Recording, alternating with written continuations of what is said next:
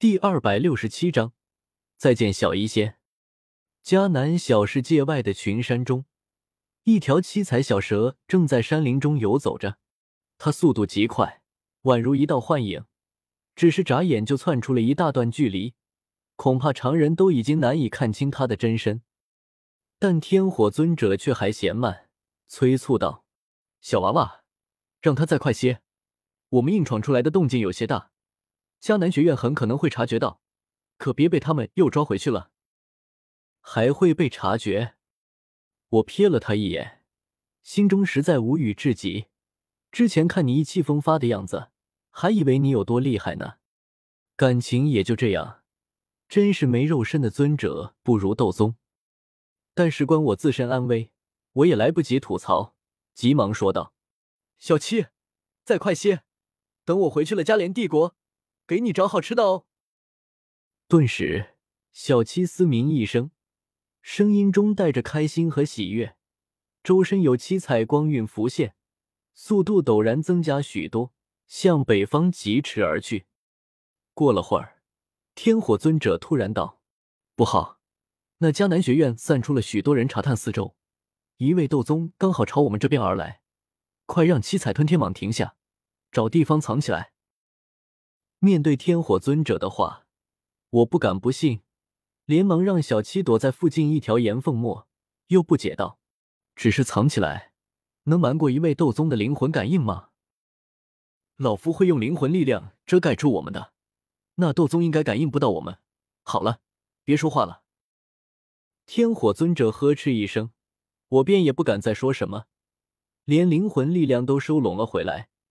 心想，那位过来查探的斗宗强者，应该就是苏谦吧？毕竟他是迦南学院中斗宗里面地位最低之人，平日里什么苦活累活都得他来做，除非有新晋升的斗宗接替他，他才能去隐修。静静等了有一会儿，我也看不见外界，刚忍不住要开口询问天火尊者，却突然听到有一个隆隆声传来。阁下既然敢擅闯我迦南学院，还不显身吗？非要老夫将你打出来？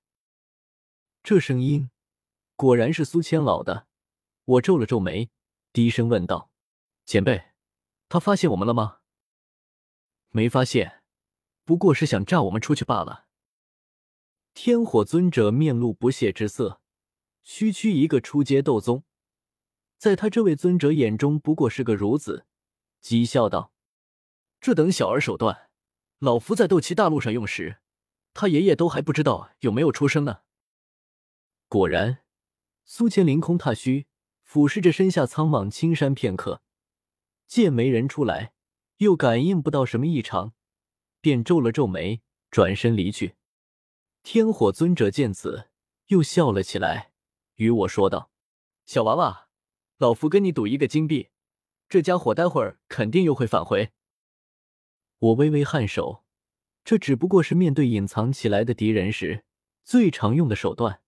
先是用语言轰炸，一些心理素质不高的人容易被炸出来；若是失败，则假意离开，这样隐藏之人容易放松警惕，从藏身之地出来。这时追赶之人再杀个回马枪，刚好能撞上。我们在岩缝中等了良久。果然，苏谦的身形突然又出现在这块区域内。他灵魂之力狂暴的扫过四方，上至山顶树梢，下至土层河流，甚至都掀起了一阵清风，吹得落叶纷飞。灵魂之力的强大可见一斑。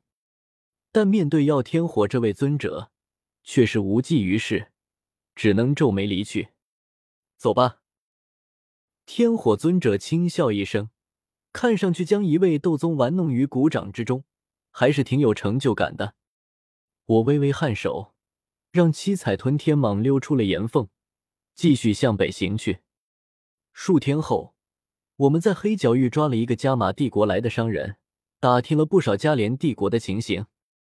虽然这商人知道的不多，只是些流于表层的消息，但我好歹身居高位过。还是从这些表层信息中看出了许多信息。云山、嘉兴天，你们两个老不死，还真是快要死了都不安稳啊！将这商人放了。反正不过斗师修为，我们一行连面都没露，就把消息弄到了手，也不怕我们的信息泄露出去。我眉头微微皱起，面色有些阴沉的说道：“你们两个还有多少年好活？不好好颐养天年，享享清福，非得在那里挑拨是非？难不成就这么急着去投胎？”天火尊者在一旁旁听着，我与他在熔浆小空间内待了两年，他倒是已经知道了我不少事，比如我是加联帝国的监察左使。小娃娃，看来你家那边不怎么安稳啊！两个斗皇巅峰，要是在以前，老夫一口气就能吹死。可现在，天火尊者摇了摇头，又道：“不过，你若是能为老夫提供足够的灵材丹药，让老夫修补灵魂之伤，区区斗皇巅峰，老夫也是能一巴掌拍死的。”我哑然失笑，我却是有信心对付云山和嘉刑天两个老头的。一是有七彩吞天蟒在手。二是有恶难毒体的小医仙，他依旧还守在毒宗内，总算没心灰意冷游历天下去，扔下我不管。三妈，自然是萧炎这个大舅子，我这么多年与他拉关系，可不就是为了危难之时能有个帮手？只有我一封信传过去，萧炎肯定会北上替我助阵。如此强悍的阵容，如今又多了一个天火尊者。还怕云山和嘉刑天两个斗皇翻出天来？前辈，人生有四大铁：一起同过窗，一起抗过枪，一起坐过牢，一起嫖过娼。我看着天火尊者，笑呵呵说道：“我们在那小空间内，也算是一起坐过两年牢，如今又要一同并肩作战，所谓的忘年交，不过如此，不过如此。前辈便放心吧。”你炼制肉身一事，就包在我身上了。应下了天火尊者，我们一行再度北上，不是去加玛帝国，而是改道去出云南境，直接去毒宗找小医仙。小医仙大概是我最靠得住的人，毕竟我在他身上下了极多的功夫和心血，不可能背叛我。